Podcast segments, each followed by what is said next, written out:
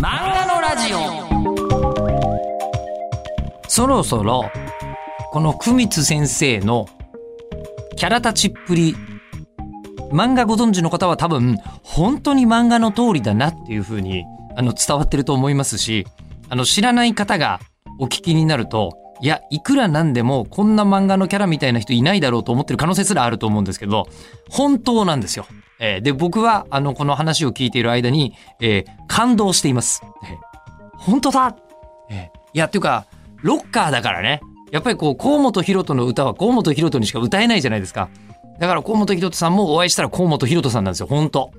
これはもうつくづく、えー思いますがそれと同じで福光茂之さんもやっぱり福光茂之さんだったんですよ。すごい勢いで。えーでね、あの、ブルーハーツで言うならば、あの、人によってね、それぞれ違うとは思いますけども、あの、こう、トレイントレインは、あの、どうやってできたんですかみたいな話あるでしょ？こう、あの、代表曲中の代表曲は、どういう風に出来上がっているんですかみたいな。そうなんです。で、ここまでのところ、あの、その、福光茂之さんがいかに福光茂之さんになっていったのかは随分聞きましたが、えー代表漫画。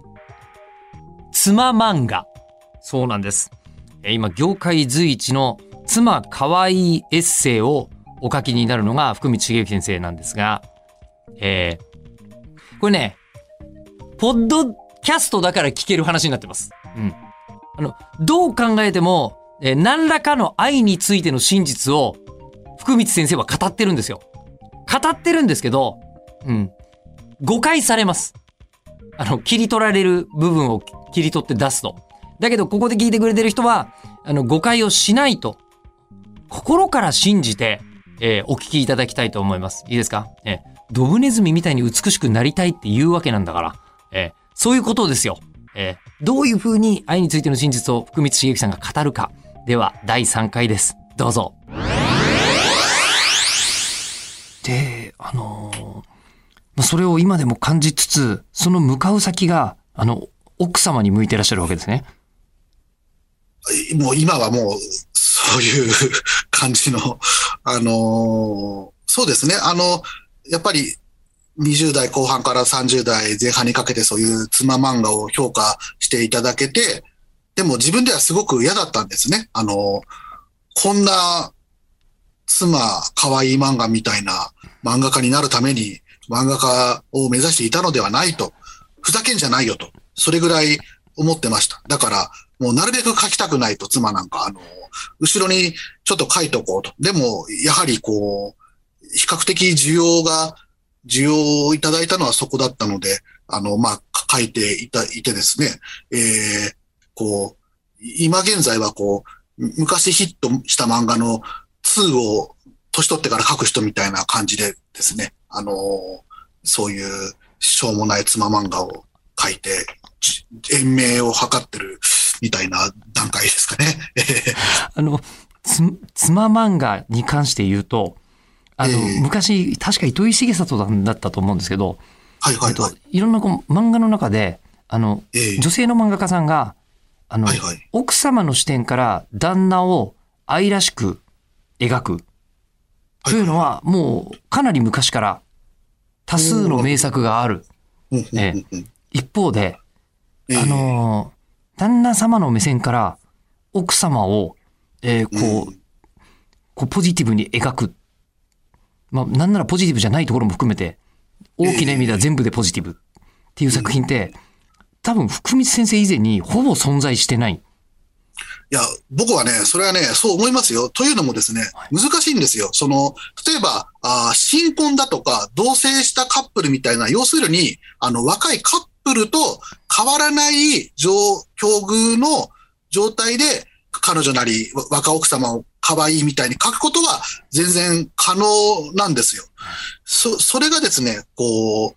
主婦みたいな立場になっていってですね、あのー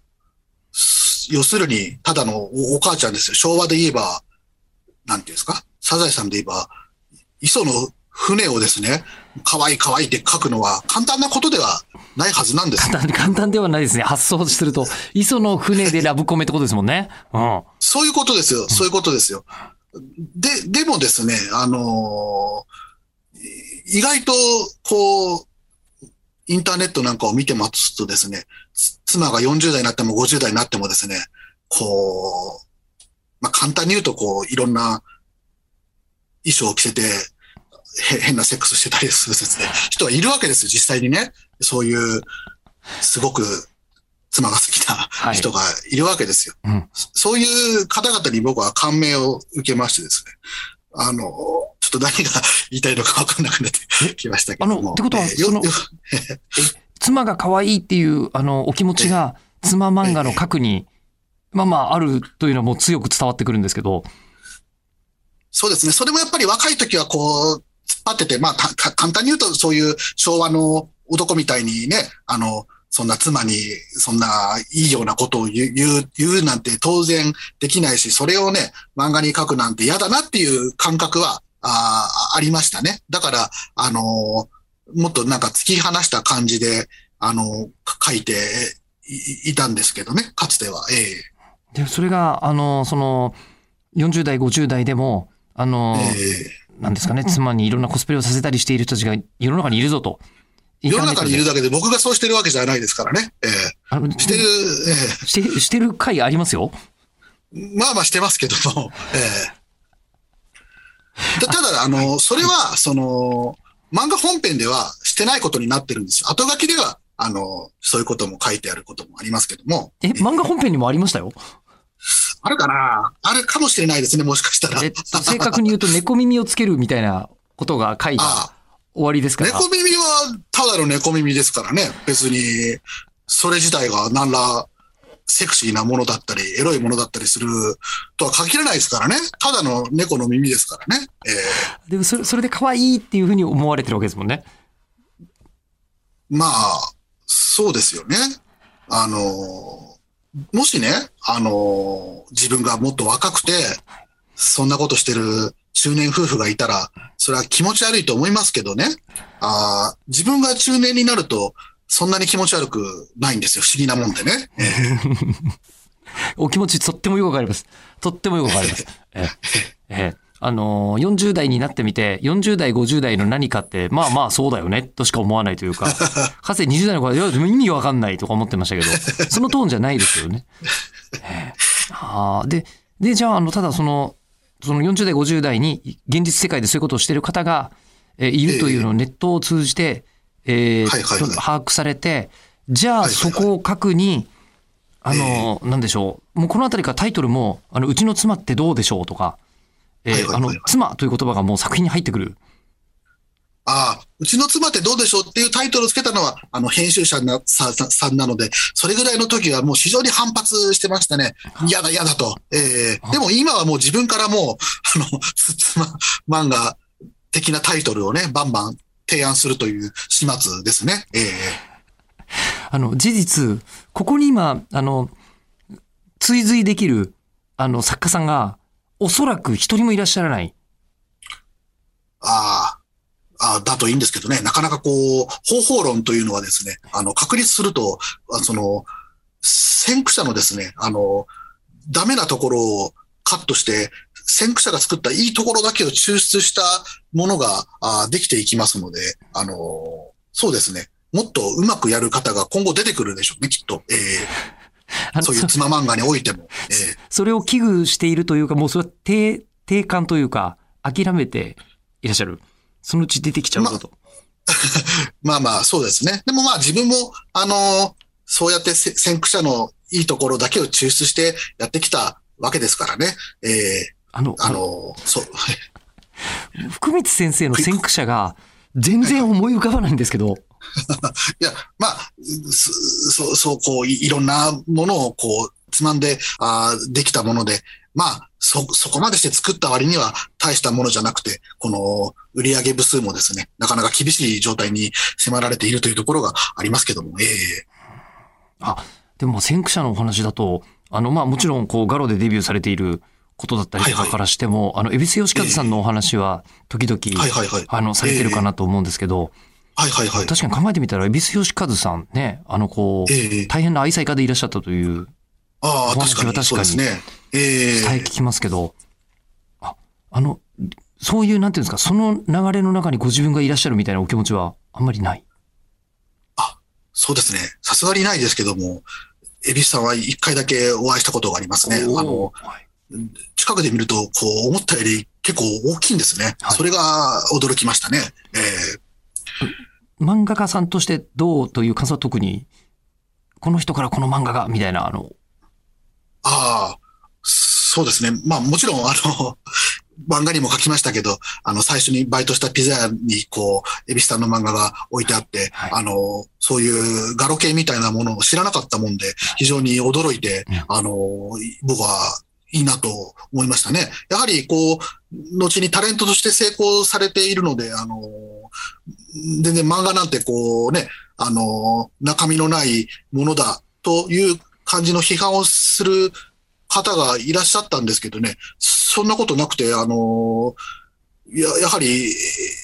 絵とかえ漫画も非常にガロ系のものとして、あの、クオリティの高いものだと僕はあ思っておりますけども、ええ未だに、ええ。で、まあ、その、まあ、蛭子さんがこう、まあ、えー奥様とのことを書いてらっしゃるイメージは、まあ、実はあまりなくて、作品で書いてらっしゃるって感じはしないんですけど、確かに確かに、ええ。で、その作品として、あの、お書きになってらっしゃるのは多分もう本当、久光先生しかいらっしゃらない中、あの、やっぱご結婚されるときは、まあ、その顛末もいっぱい書いてらっしゃいますけども、ええあのええもう、この人を、そうです、この言い方でいいのかな？あの、時々、えーおお笑いのコンビを組む、組んでデビューする芸人さんとかは、えーええもうこんなに面白いやつとじゃないと、こう、ええこいくこいつと一緒に組んだら、一生、あの、食っていけるとか、一生楽しくやっていけると思うから、コンビを組もうってお願いをする。みたいな話を聞いたことがありますが、あの、ええ福光先生は、やっぱりこん、こんな魅力的な人は、あの、素敵な漫画になるからっていうお気持ちがあってご結婚されてるわけじゃ全くないですよね。ああ、もう全然違いますね。いや、その、まあただ妻漫画に需要があるというのに、途中で編集さんのアドバイスもあって、多分こええうお気づきになったんだと思うんですけど、え。ええ。で、今、あの、漫画界最大のスターのお一人が奥様だと思うんですよ。みんなが会いたいと思ってる。まあまあ、そう、まあそういう、そういうおっしゃる方ももしかしたら、あいるかもしれないですね。ええ福光先生、照れてらっしゃるんですか？いや、いや、でも、あの、本人も、あの、きついと思うんですね。あの、非常に、あの、僕以上に弁の立たないタイプですし、あの、こう、感情表現もこう、非常に、なんていうんですかね、動物的なあところもあってですね、えーそう、そういう感じで、あの、会いたいとか言われると、急に食べ物を減らしたり、こう、ダイエット始めたりするので、あの、非常にプレッシャーを感じてしまうところはあると思うんですね。あの、そう、そうなんですよ。あの、まあ、生地ね、ああいうエッセイ漫画みたいな感じにしてるだけありまして、あの、僕もそういうところがありましてですね、あの、やはりこう、第一声で漫画とち違いますねって言われるのも、こう、あああるじゃないですか。いろんな方が、ちょっと何言ってるかわかりませんけど。いえいえ、わかります。とってもわかります。は いで、その、こう、イメージができてしまうことが、あの、奥様にとっても大変なことなんじゃないかと思っていらっしゃるという。あ、そうなんですよ。だからこう、まだ、あの、妻が若い頃はですね、あの、よく編集者さんなんかと、あ、ちょっと見てみたいから、あの、連れてきてよなんて言ったら連れて行ってましたけどですね、あの、やはりもう、年も取ってきましたし、あの、うかわいそうだなと思ってですね、あの、あんまり そういう場には、あの、行かなくなりましたけどね、ええ。あの、そのただ今でも、あの、もう、まあ、20年近くにわたって、あの、はいはい。奥様はもう、漫、漫画の登場人物として、ええとてつもなく魅力的な存在のまま、ここまで来てるんですね。で、ええその、あの、漫画の登場人物としての奥様の才能っていうのは、あの、自覚されたことはありますか？それはですね、お本当嬉しい誤算と言いますか、それはそうなんですよ。あの、な、あの、き結果論と言いますか、あーお面白いと思ったから結婚したんじゃなくて、結婚した後に、あれ？と、なんか、すごい面白かったなっていうこと、あの、後で分かったんですね。あの、最初はもう本当に、あの、この発言がもう問題があればカットしていただいてもいいんですけども、もとにかく、ただもう彼女がどうしても欲しかったんです。僕はあの、非常に童貞に近い存在だったんですね。あの、まあ、ピンサルぐらいは行ったことありましたけども、えーもうとにかくやりたいということで、もう誰でもよかったんですよ。もう、その、本当誰でもよかったです。もう、会った、会う人、人自体が僕少ないですし、あの、今も、ああの、会ったことある女性10人ぐらいしか、要するに、こう、学校にいたとかじゃなくて、どうもこんにちはって会話したことある女の人10人もいないと思うんですね。えーだからとにかく、こう、会うチャンスがあったからもう僕はもう何でもよかったんですよ、もう。で、結婚したらたまたま、あの、嬉しい誤算で、ちょっと面白いし、うん。料理も上手だし、うん。ああ、あと、そうですね。あの、若い時の方が、あの、ずんぐりしててですね。ちょっと年取ってきてからの方が、こう、シュッとしてきたので、あの、なんですかね。いいい、いいエロいミセスみたいな感じになって、いいエロいミセス嬉しいご、いいエロいミセスみたいなはい、はい、感じになって、はい。嬉しい誤算でしたね。えーそういうところですね。えーいや、でも漫画家さんの奥様としては、もう、なんでしょう、それこそ何万人もそういう人がいたらいいなと思って会ったとしても、巡り合わないかもしれない方に巡り合ってるわけですよね。あまあ、そうですね。あの、何か、僕は、普通に鳥山明先生とかに憧れて漫画を描き始めてましたけど、そっちの方向で頑張って妻とも会わずにやってたら、まあ、もうすぐ無理、デビューすらできていたか怪しいところでしょうね。ええで、しかも今も、あの、その、ね、また異例だなと思うんですけど、あの、奥様のタイトルがついた妻っていう言葉がついた連載が2つ同時に行われているっていう、あの、ほぼほぼ同じネタになっても不思議がない、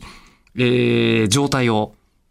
えーあの、こう、キープしていらっしゃるわけで、あの、はいはいはいもう本当に奥様に、大げさに言うと、こう、もう命を救われる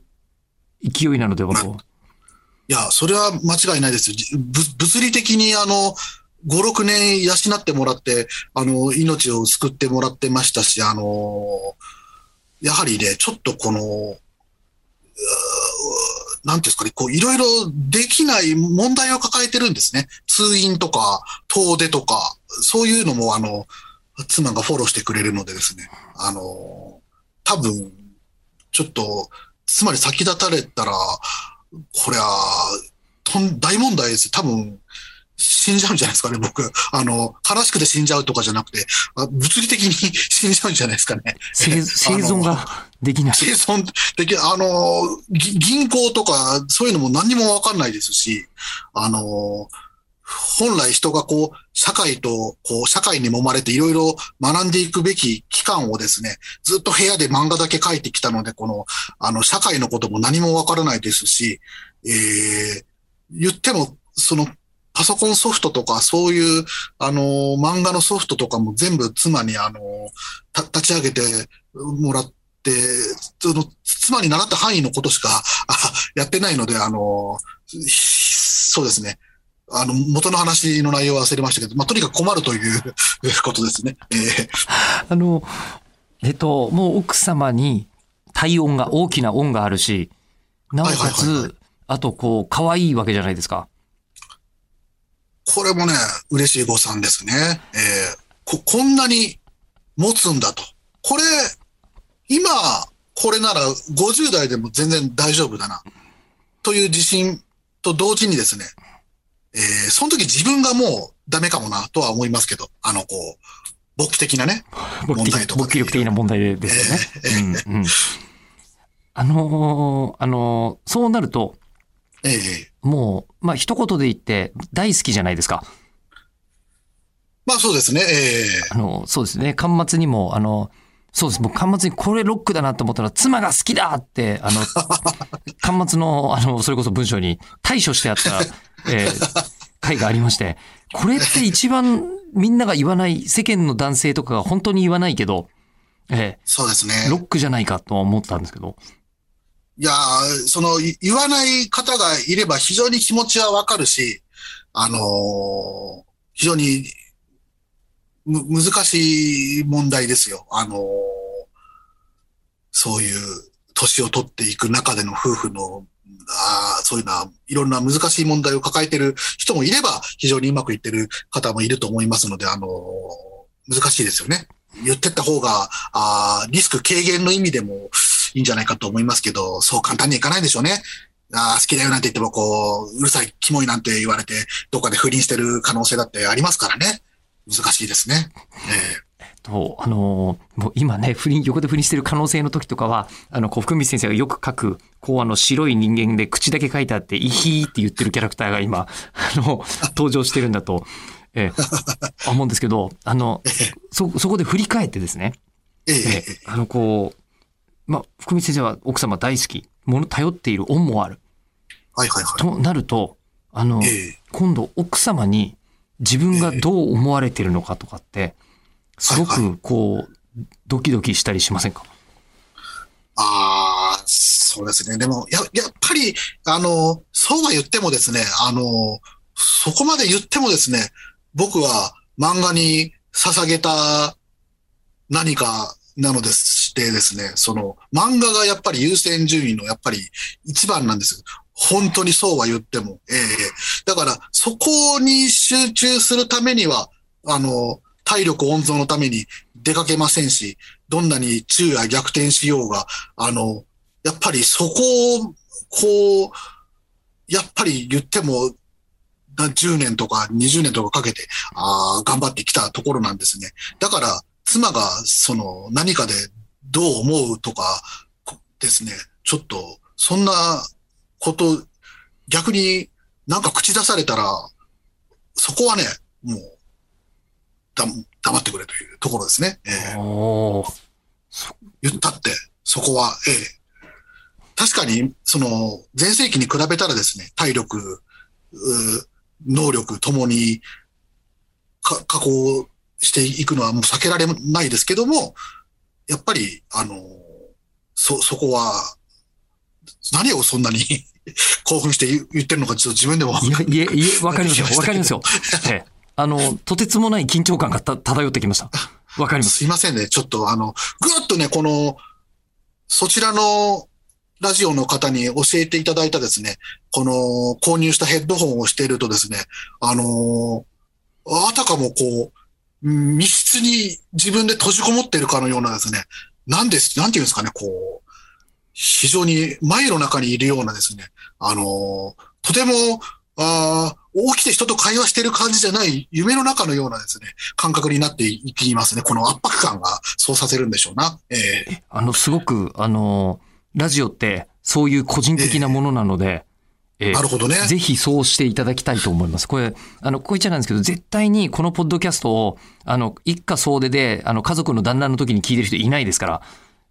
よかった。絶対これはもう自分の楽しみのためだけに、えーあの、しかも誰かに、あの、聞いたらモテるからとかそんなこと一切ないわけで、えー自分の趣味のためだけに聞いてくださってる方にはそれの方が絶対、いや、いい、えーありがたいです。えーで、じゃあ、あの、その、奥様にも、その、もう漫画のことを、こう、あの、まあ、もちろん手伝ってらっしゃいますし、出版されてますし、読んでらっしゃらないことはないけれども、ええもうなんか、ね。あれですかね、あの、奥様と福光先生の間には、ここは踏み越えないみたいな、なんかもう38度線みたいな、こう、緊張感が。いやいや、全全然踏み越えてきますし、怒りますし、言ってきくるけど、そそこは何を言われても怒られても譲らないということですね。そこは。ええあのそこが10年以上、あの、こう、もう書かれてるとなると、あの、えこう、奥様も、もう言ってもしょうがないんだっていうふうに、分かったりはされないんですか？わかりそうなもんですけどね。毎回新鮮な感じで怒って、新鮮な感じでうわって言ってくるので、あの、学習しないのかなとね、思いますね。学習しない傾向のある、あ人物なんですね。あの、多かれ、少なかれ、そういうところがある方なんでしょうね。えええーだから、だからまた、新たなエピソードが生まれてる感じはいたしますが。ああ、まあそういうところもあるかもしれないですね。ええで、しかもその奥様との間に、お子様が、あの、昔ね、感銘を受けた言葉があって、愛は地球を救わないっていうふうに、うん、言ってた人がいるんですよ。うん。で、あの、なぜかというと、え愛なんていう花ものはですね、利己的な感情だと。ええあの、そんな利己的な感情が世界を救うわけがないじゃない。じゃあ何が世界を救うのって言ったら親切が世界を救うんだっていうふうに言ってたのを聞いてですね、おおと思ったことがあるんですが、そうなんですよ。福光先生の話は間違いなく愛についての真実でございました。だからこそ、あの、剥き出しあの、こうメディアに乗りやすいもんじゃないっていうのは、すごくよくわかる。でも、それはやっぱり、あの、漫画とかラジオみたいな、どこかにゲリラの匂いを残したメディアなら伝わるんじゃないかと、信じて、えー、ほぼまんまお届けしております。で、この話を聞いてるうちに、私、あの、福光先生に、どうしても聞かなきゃいけない質問というのを、やっぱり、あの、思いついちゃったんですよ。うん。で、その思いついちゃったやつは、次回聞いてます。ほぼほぼ最後の質問として。で、次回の配信は10月24日日曜日午後6時、18時予定でございます。いや、もう愛について考えて震えてください。